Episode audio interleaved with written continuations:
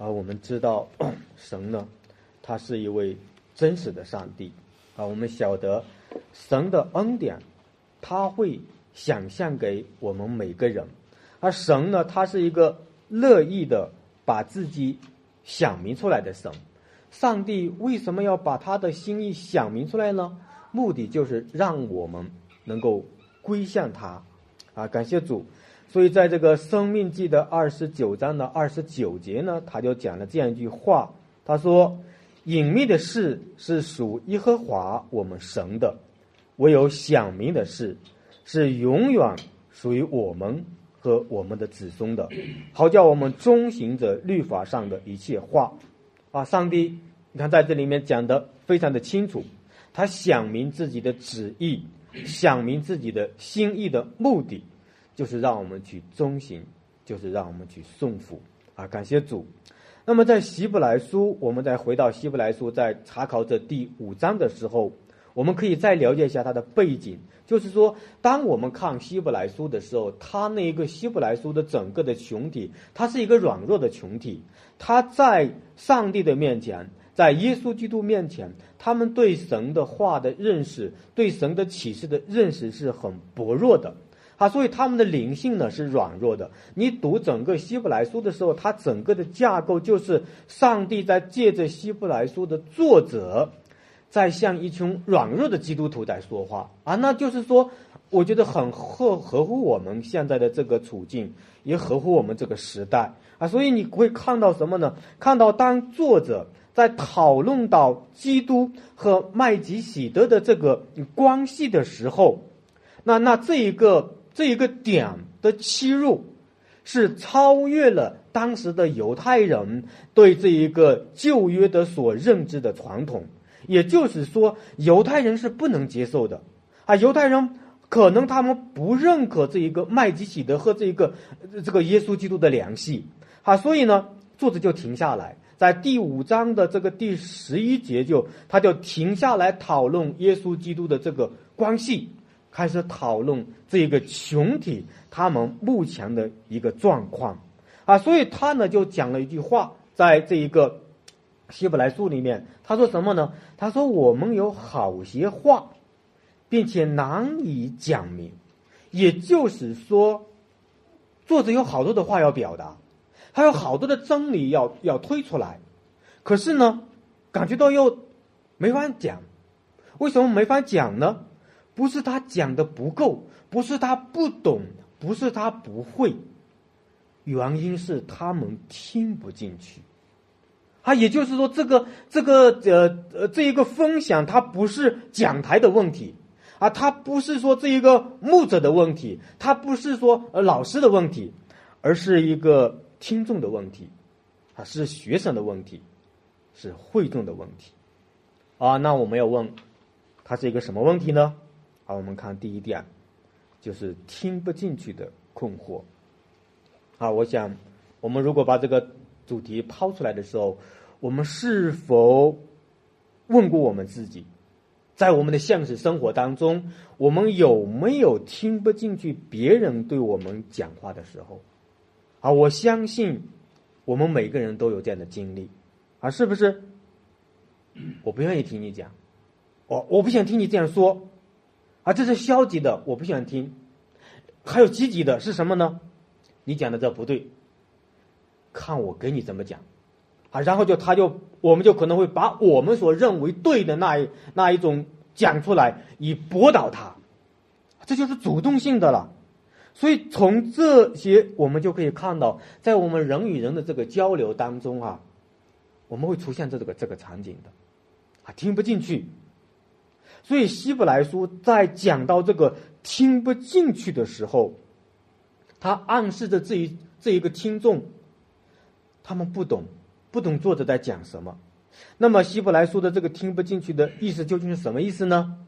哈，它的原文的意思就是听觉迟钝，也就是说，原本该发挥出来的作用机制，到头来几乎完全的。没有运作起来，没没有开动起来，啊，这就是希伯来书的这一个听不进去的这个意思。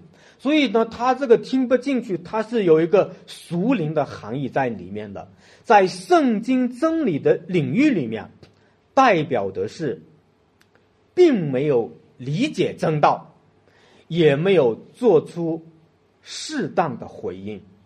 啊，注意了啊，这个是很重要的一件事情。也就是说，听不进去，就是说他没有懂，不但没有懂，还没有做出回应。啊，但是呢，我们在这里面还要再往前推一下，就说什么呢？这个回应呢，它也不是说你的理性不够啊，是你的理解力不够，不是的。它也不是说你不够聪明，你听不懂在说什么，不是的。而是在你听到这一句话的时候，你在属灵的领域里面，在你的道德的心理心态里面，你没有反应，也就是说，你听降了吗？听降了，但是你去回应吗？你不去回应，啊，这就是这一个呃希伯来书里面讲的这一个呃听不懂的这一个呃意思。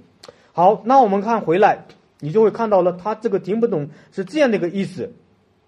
那么我们如何来理解这呃这个话的意思呢？我们可以说，在我们的生活当中，我们会去传讲福音，是不是？哎，当我们传讲福音的时候，我觉得我们大家都有一个这样的经历。我们如果是把福音给大家讲明白、讲出去。啊，或者你讲的更透彻一些，你会运用哲学，又会运用文化，你把福音给讲一遍，把人的罪、把公义、把审判、把基督的十字架都给讲出来，甚至你把天塌、地狱，你都给他讲清楚了。但是令你很意外，他没有对你的福音、对你的讲解做出任何的回应，也就是说，他不相信。啊，注意了啊！这里面我们要知道一件什么事情呢？就是说，你传讲的是很正确的，他也能听见你在说什么，但是他就没有一点回应，他也不会配合你，为什么呢？这就是这个希伯来书里面这里讲的听不进去的意思，也就是说，听不进去的困难不是你，而是他，哈，所以。我们的问题，那个回来我们就要问了：为什么听不进去？听不进去的原因在哪里？是不是？好，我们要思考这个问题，因为我们要突破这个听不进去的限制。好，我们回到犹太人的这一个传统，我们就知道，犹太人是非常的认可旧约的，他们精通旧约的律法礼仪，哈，他们认可自己的身份是亚伯拉罕的后裔。尤其是他们被上帝管教过之后啊，我们读过了这个列王记的嗯下，我们就知道他们被外邦入到外邦入到巴比伦之后，那他们回来之后，他们可就悔改了，悔改到什么地步呢？只承认独一的耶和华神，啊，这是他们的整个的呃传统的呃信仰根基，就是建立在独一神的基础上，但其实。你如果让他让他们去明白旧约的麦基喜德与新约的耶稣基督的联系，他们在这里面会表现出困惑和迷茫。为什么呢？因为这就是他们与他们的这一个旧的传统、旧的概念、旧的信仰啊是有一定的关系的，是吧？哎，他们有摩西，他们有亚伦，他们有天使。他们有整个会幕圣殿相机的整套的体系。如果说试图要把麦基喜德和耶稣基督给联系起来，这个思路不在他们的考虑范围之内，因为他们满足于他们所知道的，他们满足于他们所认可的，他们满足于他们的传统，听不进去的原因就在这里面。我们会自我感觉良好。好，我们会自我满足，我们甚至会自我陶醉，啊，自认为正确。当别人讲的与我们相悖，当别人分享的与我们相左，我们就不愿意听，好，我们就不愿意去送服他。你就会发现了，我们的里面，就是我们的理性当中 有一个强大的自我，在统治着我们的心智。我们不愿意采纳别人的建议，所以你就会发现了，这里就有一个危机。什么危机呢？别人的建议可能是合情又合理的，但是你仍然没有觉察觉出来，而你仍然刚愎自用，灵性就停留在这么一个阶段，无法再前进，无法再推进，无法再成长。所以我们就会看到了一个灵性的倒退的危机。为什么呢？因为我们里面有一个俗世的忧愁辖制我们，我们不会对俗灵的圣洁的忧愁感兴趣。所以，当一句神的话语真的能够打动我们的时候，那真的是上帝给我们一个特别的恩典。好，刚才我们已经讲了，就说什么呢？我们真的可能真的就是这样的人，我们是听是听见了，但是却不明白；看是看见了，但是我们却看不懂。啊，真的是你就会发现了，以色列人在旷野上那样的试探神，听不进神界的摩西对他们讲的话的一个原因。就是他们在为他们的肉体的这一切需要而专注，从来没有想到说上帝要把他们带到一个比这个旷野更美的迦南。因为什么呢？因为这个辖制他了，他不愿意听。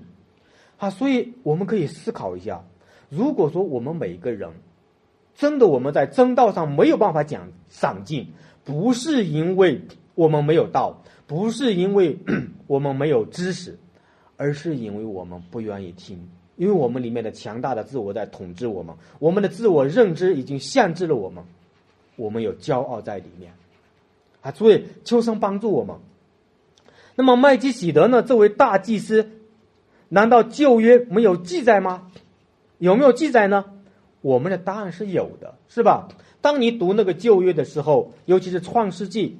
我们就知道麦基喜德与亚伯拉罕是同时代的一个人物，他是一位伟大的祭司，他还收纳了亚伯拉罕的这一个十分之一，并且还为他祝福。那么问题就来了，什么问题呢？为什么我们要只注重在亚伯拉罕的身上，而忽略了与亚伯拉罕互动过的麦基喜德呢？是不是麦基喜德与亚伯拉罕是同时代的旧约的人物？我们为什么会顾此失彼呢？这就是犹太基督徒的一个问题，一个危机。这也是犹太人到如今的一个困惑，一个解经射经上的困难，导致了犹太人到如今，就是在二零二零年。仍然在等旧约里的神所应许的弥赛亚的到来。我不知道大家能不能听懂我在说什么。好，我们看一下，在前段的时间，呃，中国的这个新冠病毒正在肆虐蔓延的时候，有一个令我们感动的事情，就是以色列的犹太拉比，在他们的哭腔面前为中国祈求祷告，求耶和华神怜悯中国。祝福中国，而这件事情是蛮有爱心的，也是令我们挺感动的。但是作为基督教的我们，你有没有想过一件事情？耶和华神听不听他们的祷告？对不对？啊，因为犹太人到如今还是活在旧约当中，他们没有跟上上帝启示的步伐。联系不上耶稣基督的名，严格意义上来讲，耶稣已经讲过，无论奉他的名求什么，天上的父才赐给他。如果说是在你的祷告当中，没有那一位天上的十字架的耶稣的名，没有耶稣基督的名，请问他的祷告，上帝垂听吗？肯定不听。明白了吗？这就是犹太人最亏损的地方，因为他们没有把耶稣接到他们的生命当中。那同样的道理，这个这个事件在告诉我们一件什么事情呢？告诉我们一个原则：圣经上所有的话语都要整全性的来看待，不能忽略。所以，当他们排斥麦基喜德的时候，听不进麦基喜德预表的，这正是一位伟大的先知耶稣基督，他们的亏损就领导他们了，哈，他们的困难就出现了。所以，求主怜悯我们，因为耶稣基督和这一个呃麦基喜德的关系是如此的密切。神的话语一句都不可以忽略，但他们去忽略了，听不进去，所以作者在这里面就一再的警告他们：你们要明白，现在困难出现在你们这里了，不是一个讲台的问题，不是一个木子的问题，而是他们。所以，亲爱的弟兄姊妹，我们可以知道，在圣经上这样说：生的道是全备的，是确定的，是从全的，是能够苏醒人心的。使人有智慧的教导我们过得胜的生活，神的话语句句都是亮镜的，投靠他的，他便做他们的盾牌。如果一个不如你的人，却讲出了你现在你不懂的真理，我们应该不应该去听？而我们再试问一下，如果一个人与你为敌，但是他却讲出来了熟灵的真理。指出来你熟灵的糟糕的那一面，你应该不应该去悔改？假如有一个法利赛人告诉你说你应当怎么怎么去做，你会不会因为他是法利赛人而不听他呢？所以主耶稣教导我们说，法利赛人讲的话你要听，他的言行你不必效法他。啊，所以求主怜悯我们，听不进去。证明我们的灵性是迟钝的，我们的生命是呆板的，思维是僵化的，听不得一个指责的声音，听不得一个反对的声音，听不得一个批评的声音，听不得一个否定自己的声音。这就是人性的共同的软弱。而十字架的道理，恰恰是被人否定的，被人怀疑的，被人攻击的，被人诋毁的。如果正面的、建设性的责备的话语，你都难以听得进去，何况是主耶稣教导我们说你要背着十字架去跟随他呢？求主帮助我们。在圣经里面，我们可以看到，当亚当把神的禁令当作耳旁风的时候，他把整个人类就带到了万劫不复的地步。当挪亚送福神的时候，他就给世界能够冲流人类的语种。所以我们可以这样的概括一下：听进去成为祝福，听不进去成为咒诅；听进去证明送福，听不进去想出我们的悖逆；听进去就是祝福，听不进去就是一个信仰的危机。听觉迟钝，灵性迟钝。原本该发挥的功用没有运作起来，这就是我们信仰倒退的明证。因为听得懂与行动起来是有联系的，信心与行为就在于此。听见了吗？而我们诚然听见了，心动了吗？我们当然没有行动。这就是听不进去的这个希伯来书的意思。所以，耶稣基督在启示录里面他就告诉我们说：“凡有耳的。”就应当听，在当时在前面这句话语，圣灵这样宣告，他说：“圣灵向众教会所说的话，凡有耳的，都应当听。”当圣灵借着别人、借着讲台、借着教会、借着环境，向我们启示上帝的那一句真理的时候，我们应当去听，求主帮助我们有智慧的。去分辨主的道，好让我们因着顺服，让神在我们的生命中做工，啊，求主帮助我们。啊，犹太人的基督徒，他不但因为听不进去一些神深奥的启示，啊，那是一个他们的一面；还有另一个方面，就是我们要讲的今天的分享的第二点，不吃干粮的困难。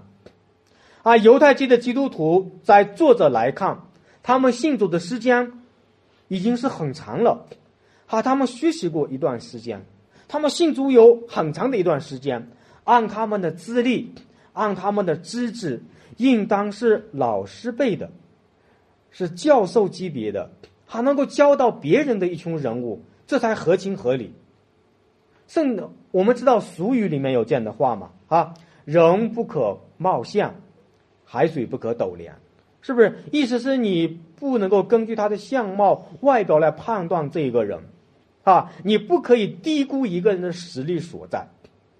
士别三日，当刮目相看。好，我们不能用那个老眼光看别人，啊，别人会进步的，啊，他是这个意思。但是回到希伯来书的这群人，这群基督徒怎么样呢？应该做别人的师傅，是再正常合理不过的一件事情，但是却发现高估了他们，高看了他们。他们到现在还是一个小学生，还是一个学习初级真理的一个人，啊，这是不应该发生的，这是很反常的，这是一个很特殊的群体，是一件很讽刺的事情。啊，一群应该做老师的人才，正在不合理的学习初级的粗性的教材。圣经给我们画了一幅图画，啊，就是那幅漫画。什么呢？一个成年的人坐在儿童车里面，在拿着奶瓶在吸奶，多么恐怖的一件事情，是不是？他不是婴孩，但他却想明了婴孩的需要，看讲是长大了，其实是个小孩子，这也是一个灵性倒退的一个描述。啊，这就像就像说，如果说社会当中有巨婴，那么教会里面也有巨婴。啊，一个婴孩是没有办法咀咀嚼那些食物的，也没有选择的能力。婴孩不能分辨泥巴和牛奶，照样都往嘴里面去送。他不能够分辨，他就不会去施舍，他只停留在一个享受的阶段，是不是？也就是说，婴孩是一个自我为中心的一个生命，婴孩的生命，婴孩的群体就是一个以自身利益为出发点的群体，婴孩是不能吃干粮的，所以巨婴也是不能吃干粮的。而在约翰福音里面，主耶稣讲过一一段话，他说什么呢？他说：“我就是生命的粮，从天上降下来的。”人若吃这粮，就必永远活着。我所要吃的粮，就是我的肉。吃我肉、喝我血的人，就有永生。在末日，我要叫他复活。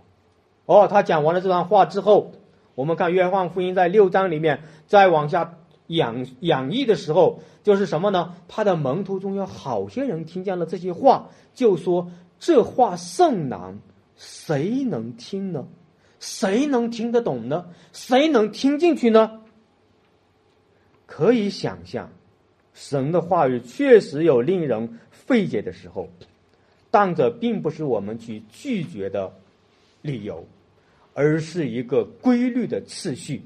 也就是说，成年人要该吃一些僵硬的营养物，那就是干粮，干粮。与成年人是有益的，因为生命成长到那个阶段，干粮就是他合理的一个需要。所以，作为一个基督徒灵性的成长，他应当是有干粮的。他的生命中，他是有应当有干粮的。希伯来的信徒他吃不动干粮，所以呢，他也就不懂得仁义的道理，没有经历，也没有明白。那么干粮。是指的什么意思呢？纲领就是指的仁义道德里面那些难以理解的真理，是我们生命阶段里面一个新的挑战，那就是纲领。也就是说，纲领能够突破我们那一个旧的思想，能够帮助我们成长，因为我们的属灵生命它每天都应当成长，或者每年都应当成长。但是，你生命的成长不应当是停留在那一个我十年前学的真理，我五年前学的真理，我初心的时候学的真理，是这样吗？不是的，熟人的真理是往前推进的。所以我们今年要学的，一定超越去年要学的；那明年要学的，一定超越今年要懂的。啊，所以我们看到希伯来人呢，他们不能够懂得上帝仁义的道理是什么意思呢？就是上帝话语的整全的教导性的真理。啊，也就是说。整全的教导涉及到如何让我们过一个圣洁称圣的生活，甚至于说，圣经就是教导我们归正、从正话语的规模，正是引导一个人能够过一个合乎上帝心意的一个指引和基础。所以，我们今天的这个教会的根基，就是要把我们的教会建造在使徒和先知的根基上。所以我们回来，我们会看到什么呢？希伯来人因为自己的懒散，而不懂得晋升自己的这个灵命，所以没有经历到基督那丰盛的生命。我们也是如此啊！我们为什么经历不到上帝那一个给我们的应许？说主耶稣说：“我来了是要叫人得生命，并且得得更丰盛呢？”我们的生命为什么枯竭呢？我们的生命为什么如此的软弱呢？因为我们在他的话语里面。我们没有得到暗示的供应，因为我们听不进去，我们不愿意学习，我们不愿意吃那一个干粮，我们吃不动那一个干粮。我们举个生活中的例子，比如说，我们很渴望得到上帝的爱，我们也盼望别人能够爱我们，啊，这是我们每每个人的每个人的一个个性和一个共性，甚至于说，我们也盼望着上帝能够爱我们。上帝爱不爱我们呢？爱我们，但是我们是否知道一件事情，就是上帝在爱我们之前，他在十字架上公义的审判了他的儿子。也就是说，当你要了解上帝为什么要把爱给你的时候，你一定要了解上帝已经公义过他的爱子。啊，这是一个你对神的爱的一个一个真实的一个嗯一个领受，或者说你你要明白上帝的爱吗？我们必须得明白，上帝是公义的，上帝公义的在十架上兴发了他的爱子，我们的主耶稣基督。我们理解上帝的恩典，我们也会看到上帝的恩典呢，它是。白白的给我们的啊，这是罗马书里面告诉我们的。但是我们是否会分辨？是否能够懂得，在上帝白白的赐给你恩典之前，上帝做了一件什么事情呢？或者说，你如此理直气壮的领受上帝白白的恩典的时候，你有没有想过，在你领受的这个恩典的背后，是有人付出了？也就是说，在神给我们这恩典之时，是耶稣基督在十字架上，他付出了我们该得的那个报应，然后上帝才把恩典赐给我们。啊，你就会发现了，原来恩典的背后是有公义的，啊，是有主权的。那神的慈爱的背后是有刑罚的。是吧？所以我们会看到了什么呢？看到了一个恩典的背后，慈爱的背后，那一个十字架的奥秘。啊，所以说我们看到不熟练仁义的道道理，就是不明白神公义的道理。一个认识上帝的人，他应当先认识上帝的公义，生相公义的对待他的儿子，我们才有机会得救。是不是明白上帝的公义，你就不会浪费主给我们的恩典。如果你明白上帝的十字架，我们就不会轻看上帝给我们的每一天。而圣经上有这样一句话，在诗篇里面，他说：“天天背负我们重担的主，什么意思呢？也就是说，我们在每天的生活当中，上帝每天都会要刑罚我们的，因为我们有很多的地方都是有罪的，只是我们不明白。但是不代表上帝不处理这件事情。但是说到天天背负我们重担的主的时候，就是说耶稣基督他每天都担当我们的刑罚。哦，这是恩典。但是这个恩典的背后，他是上帝的儿子在替我们承担了。啊，求主真的是帮助我们。所以当保罗呃，当这个希伯来书讲到说。我们的心窍要学练的通达，就能分辨这个好歹的时候，也就是你对福音、对圣经的真理、对耶稣基督的十字架的了解有多么的深刻。我们知道什么呢？我不知道我们大家知道什么，但是我知道保罗他说什么。保罗说什么呢？他说：“我不知道别的，只知道耶稣基督，并他定十字架。”哇，这一个宣告，我觉得真的是让我们如果是不解经的话，只理解这句话的话，好像很简单，是吧？基督十字架不就是福音吗？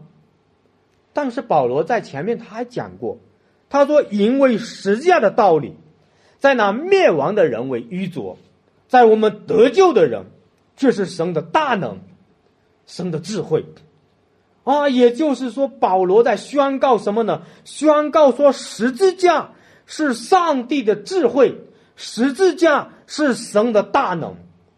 当时每一个人，包括我们，是藐视十字架的，是藐视那一位十字架上给我们启示的生的真理的那一位主。啊，你会发现什么呢？基督的十字架。保罗在这里说，涵盖了宇宙整个的全部的真理。好，我们正在读那一本书叫《前车之鉴》，啊，你就会发现了，如果是人类哲学、科学，他找不到那一个意义的源头，那一个共相的源头，那一个真正的宇宙背后的那一个属灵的真实的本相，人类就找不到。真正的智慧，啊，所以秋生帮助我们，我们明白十字架吗？好，我们能够解释解释了这个十字架吗？我们能够听得懂十字架吗？离开了十字架，世上再有智慧的人，在神面前就是愚拙的，啊，这就是智慧。也就是说，神的智商高过了世界上所有哲学家的智商，他把他的智商显明在那个十字架上。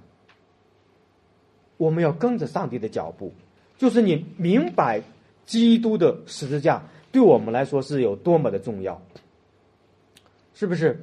啊，求主真的是帮助我们。当我们在呼求主啊，怜悯我，我是个罪人。啊，我们会想到那一个税吏在圣殿里面的祈求，但是我们要问。上帝凭什么要怜悯你？上帝为什么要怜悯你？好，我们知道在罗马书里面，他讲到说，神愿意怜悯谁就怜悯谁啊，那你就应当明白，神怜悯你是因为他的主权。如果说上帝怜悯你，其实那个背后，神做了一件不怜悯的事情，就是把他的儿子钉在十字架上，是不是？啊！上帝怜悯我们，凭什么怜悯我们？因为他不怜悯他的儿子。如果他怜悯他的儿子，我们就没有怜悯。啊！你就会发现了上帝的智慧，就把所有的智慧在那个十字架上能够凸显出来。所以怜悯原是向上帝夸胜。怜悯与十字架联系起来的时候，基督徒的怜悯里面表达的就是因为基督在你的里面。求主帮助我们，真的能够明白上帝的恩典。十字架与我们生命生息息相关，所以在希伯来书里面，当作者要求他们能够分辨好歹、学练的通达的时候，其实就是让他们能够在整全的真理里面找到自己该去怎么做。啊，我们我觉得礼拜三的上个呃礼拜三的那个查经真的很触动我，我还得讲一下。保罗在加拉太书里面指责彼得装假，只是他与福音的真理不合，一下子就触动我了。我们就会发现，我们真的是个小孩子，我们不能吃干粮，我们没有把那一个因信称义的道应用在我们的生活当中，我们真的不会用。这个挑战就是我们对圣经真理的认识，也挑战我们的心道的能力。原来我们每个人在这个意义上都是一个小孩子，我们吃不动干粮，我们都是幼小的，我们喜欢被赞扬，我们不喜欢批评责备，我们喜欢得到，不懂得舍去，我们喜欢被爱，不懂得去爱，啊，我们看别人的毛病胜过看自己眼中的那一个良木，啊，这就是一个小孩子的水平，彻彻底底暴露了我们都是一个巨婴。教会里面的巨婴啊，信仰里面的巨婴，可以想象一下啊。我们看，我们信主十年了啊，我们信主十二十年了，但是你会发现我们的生命是平平淡淡的啊。礼拜了来了，祷告了来了，读经了来了，擦经了来了，生命有改变吗？没有，为什么呢？因为我们吃不动干粮啊！真的是求上帝，真的是能够怜悯我们。啊，成人是僵硬的营养食物是正常的自然规律，喝奶是反常态的。我们还没有见过每一个大人在街上拿着奶瓶到处溜达，是吧？到处吃喝。求主帮助我们。所以希伯来书的五章最后留给我们的，就是我们要操练这种熟练的成熟。啊，所以他就说什么呢？我们要学练的通达。我们要有这样生命的成熟度，要学练，要规律的进行，在道德和灵性上操练我们，才能够有助于我们更理解那一个属灵的层次，并且做出合理的回应。这样的灵性和能力是透过我们积极的、有活力的这一个学习行道来懂得、来明白的。所以懒散是懒散是不可能的。就是上帝造我们每个人，他就有一个分辨万物的功能，分辨好歹的功能。然而，这个功能的运用与我们所认识的真理密不可分，是吧？哎，我们可以这样讲，在圣经里面这一个，嗯，在这个呃哥林多前书第二章，他说什么呢？他说最有智慧的人，其实应当是基督徒；最聪明的也应当是基督徒。为什么呢？他说：“熟灵人看透万事，是不是？因为神把神深奥的事情都借着圣灵在真理当中讲明给我们了，是不是？啊，这就是我们的对我们的一个挑战。我们是不是这样的一个人？是吧？求生帮助我们，真的能够读懂上帝的话，行在上帝的话语当中。但问题是。”我们怎么来长进呢？是不是？那就是我们今天我们要讲的第三点：离开道理的开端。别人认识基督吗？认识。我认识基督吗？认识。犹太人认识基督吗？认识。但是我们认识的不够清晰。犹太人相信吗？也相信。我们相信吗？相信。但是我们相信的不很充足，所以你你读圣经去吧，你就会发现圣经里面有一段话：充足的信心。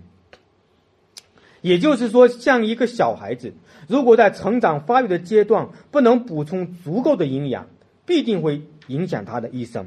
那么犹太的基督徒呢，灵性的光景就是如此，他们的灵性光景也是一样。我们的软弱与刚硬。麻木与冷淡，这熟练的灰暗光景，与追求上帝，都是有原因的。哈，犹太的基督徒是这样的，我们也是这样的。在圣经当中，旧约的何西阿书的六章的三节，他讲了一段这样的话。他说：“你们，我们务要认识耶和华，竭力追求认识他。他出现却如晨光。”他必临到我们，像甘雨，像滋润天地的春雨。神有这样美好的应许，神也如此的宣告，但是与我们的生命却不是很般配。我们的生命没有这样的丰盛，我们没有认识到耶和华是如此的像晨光一样的临到我们，也没有感觉到上帝像甘雨一样的滋润我们那一个枯竭的心灵。为什么呢？因为我们没有长进。我们没有长进的原因，就是没有离开基督道理的开端。所以，希伯来书里面的六章刚开始的第一节，他说：“离开基督道理的开端。”不是把我们打好的那个根基给扔掉、抛弃了，不是的，而是在这个根基上不断的建造、不断的装备。所以，就说在世俗的文化里面，我们可以看到一一句话，就是“学而不厌”，啊，就是这个意思。啊，我记得小时候的时候我就懂这句话啊：“书山有路勤为径，学海无涯苦作舟”，是吧？我们勤奋。是通往知识的道路，学习是没有边界的，运用到真理上面也是如此的。如果说世俗的文化都如此的教导我们，何况是上帝的真理呢？何况是上帝的儿女呢？如果我们不能够更多的追求认识神，我们真的是很羞愧的。我不知道大家有没有注意，在这一个呃《师徒行传》的第十七章。有这么一群人，他们叫他们在这个比利亚，他们天天的查考圣经，要晓得这道究竟是还是不是，究竟是不是真理，究竟能不能在生活中运用啊？究竟能不能供应我的干渴的心灵啊？他们是这样的一个心智。啊，以弗所书里面我们也看到说，我们在真道上要同归于一，认识神的儿子，长大成人。满有基督长成的身量，这是上帝的心意，这是神的旨意。我们真的在生命中渴慕那一个成长吗？或者说，在我们的生命中，我们在寻求上他的旨意吗？如果说寻求他的旨意，这就是最终极的旨意，让我们长大成人，长成满有基督的身量。犹太人要离开犹太教的那一个模糊的影子，进到那一个实体里面去。也就是说，在尸体里面应验旧约的，就是主耶稣基督，就是神的真实和荣耀的彰显。所以，离开小区的开端，离开这个阶段继续的迈进，在希伯来书的第六章里面，我们看到了六个教训。他说什么呢？懊悔死刑、信靠神、洗礼、按手之礼、死人复活，以及永远审判各等教训，是吧？那他这在讲什么呢？他这里在讲的是原来犹太人所认识的这一个犹太教，与你现在所认识的福音基督教要联合起来，要合一的看。这六个教训就是把基督教的不同和与基督教相同的地方给你整合出来。说白了，就是让他们能够认识到这六个教训背后讲谁呢？就是讲旧约里的弥赛亚，在新约里面应验到主耶稣基督的身上，所以作为旧约所预言的百姓所期盼的弥赛亚，是不是？他就是耶稣，他就是基督。所以旧约里面所呈现的话语，是指向一位伟大的人物，就是他们所盼望的弥赛亚。所以这里面六章里面一到二节里面，他的这六个教训的背后的意义，都是与耶稣基督有关的，都是要呈现耶稣基督的，都是要指向耶稣基督的，都是要临到借着耶稣基督要彰显给我们的。所以，犹太人对此事的认识的模糊，那么他就要长进，在哪里长进呢？在这个打好的根基的基础上，你继续的来建造。我们的不成熟，他们的不成熟，都是因为我们对基督认识的不成熟造成的。教会为什么软弱？抗教会是降造在生命的根基上。我们的生命软弱，是我们对真理的认识有多少，或者说我们能够对真理认识之后行出来的有多少？求主真的是帮助我们。当我们看到今年的主题“教会”。和相知的根基的时候，其实就是新旧两约。相知就是旧约里所宣告的那些圣经，新约里面是使徒所写的圣经。啊，所以求主能够怜悯我们，让我们知道教会的根基，它就是建造在基督的里面，是在基督的真理之上。我们可以看到，在哥罗西书里面，保罗说了一句话，他说：“当用各样的智慧，把基督的道理。”丰丰富富的充在心里，无论做什么事，说什么话，神已经把当有的智慧和知识赐给我们。我也就是说，神的道丰富到一个地步，我们遇到的各样的环境，神都有一个药方，神都会给我们借着他的话语来指引我们。我们在生活中会遇到一个死胡同。或者遇到一个困境，遇到一个软弱，我们没有办法，不知道该怎么行走。其实困惑就在这里面，因为我们对他的话语不是很了解，我们不懂得用他的话语为我们来开路。我们知道真理吗？按照我们所知道的，保罗说，我们仍然不知道。上帝今天把这样的话赐给我们，也是告诉我们说：你们知道吗？我们应当说：主啊，我们不知道。我们真的不知道，犹太人不知道，我们不知道。保罗说，他知道，所以故此，我们应当要求，或者说我们应当有一个追求，就是哥罗书信里面写的，他说什么呢？他要求我们在丰丰足足的悟性中，在信心中，真知道神的奥秘。神的奥秘是谁？格罗西书的第二章就讲到说，就是基督，也就是上帝所启示的高峰，就是耶稣基督。人在悟性里面，在信心中，我们要看见那一位基督，他在我们的生命中讲话，因为神乐意把他的儿子启示在我们的中间。我们知道科学很伟大，是吧？但是。他如果联系不到基督的创造那里去，他就只会在象象界里面去摸索、去找答案。所有的哲学家，无论他多么的伟大，如果他的讲讲学、他的学问涉及不到基督，涉及不到那一个本体世界，他给人类的答案，充其量就是一个假想值。不要看他在给人类指方向，他仍然是一个假先知。为什么呢？因为离开了基督，知识越大，骄傲越大；离开了基督，权柄越大，堕落越深。所以保罗说什么呢？他说他只知道基督并他定十字架。我们讲十字架的时候，我们该夸口。我们夸口的。就应当是主耶稣基督的十字架，是不是？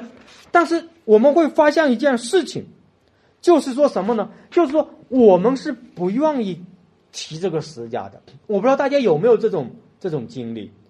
而我们一提那个十字架就开始回避，甚至于我们也不愿意去背十字架。为什么呢？因为我们讨厌十字架。啊，你就会看到我们的人性就是这样的。我们说我们是基督徒吗？是基督徒，但是我要问大家，或者我们共同问一个问题：你是从哪里得到上帝的恩典和爱的？是不是十字架？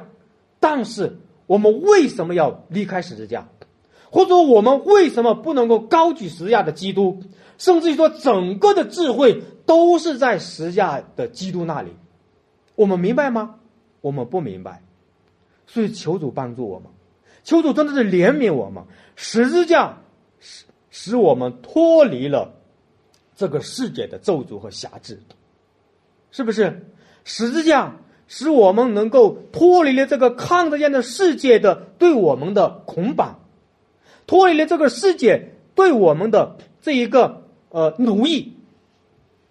十字架给了我们一个全新的视野，那就是。十字架与世界势不两立，势不共存。教会高举的是十字架，基督徒的生命也应当是与十字架连起来。啊，有一首诗歌不是唱吗？十字架是我的荣耀，十字架是我的荣耀，是吧？是我们的荣耀。但是我想问大家，我们是不是真的把十字架当成我们的荣耀呢？求主帮助我们。我们想得上帝的荣耀，我们却不要十字架，因为十字架却借上帝借着十字架把他所有的启示都显明出来。上帝也借着十字架要赐福教会，赐福我们每个弟兄姊妹。所以我们要离开的那一个基督道理的开端，就是我们需要一直在十字架的道理上，十字架的基督那里去建造、建造，这才是我们的一个共同的认识。我们脱离那个世俗的小学，相扶在十字架的道理之下，在这里长进，在这里面学习。所以犹太人是这样的，我们也应当是这样的，因为十字架把我们联系到天上的宝座那里去了，因为在那里有曾定过十字架的基督，所以保罗说：“就十字架而论，是吧？世界已经定在十字架上了。”就世界而论，他已经定在十字架上了，所以我们会看到什么呢？看到了我们不要去做十字架的仇敌，不要让基督为我们流泪，我们背起自己的十字架，跟随他到哥哥他，因为那里面有荣耀，那里面有赏赐，那里面有上帝的恩典，那里面有上帝更高的、更深的智慧，他要给我们一个什么样的？丰盛的人生，所以求主帮助我们，想明在我们的中讲，想明什么呢？想明了十字架的道理，十字架的基督是我们追求的目标。不但犹太人是这样的，我们也是这样的。啊，求主怜悯我们。好，我们来做一个祷告。主啊，我们感谢赞美你，我们谢谢你如此的恩待我们，因为我们在今生我们得着了十字架的光照。我们得着了十字架的救赎。今天我们再一次对你说，我们愿意去跟随你。我们的软弱，我们的灰心，我们的困境，就是我们离开了十字架的基督，离开了十字架，我们就跌入到那个世界的沉沦里面，跌入到世界的那一个陷阱里面。求主帮助我们，让我们有智慧跟随你，那就是十字架的道路。不但是教会要高举十字架。我们每个弟兄姊妹都应当在这个十架的路上，能够看见自己当走的道路。主啊，感谢赞美主，求主你施恩帮助我们，让我们不要用口来违背十架的道理，让我们用我们的心灵能够接受耶稣基督的真理，好让我们在这条道道路上与你同行。你就把那丰富的应许赐给我们，要给我们丰富的人生。主啊，谢谢主。愿你怜悯这一间教会，怜悯在这里面所有听到的儿女，听我们这样的祷告，赐福我们，这是奉主耶稣基督的圣名，阿门。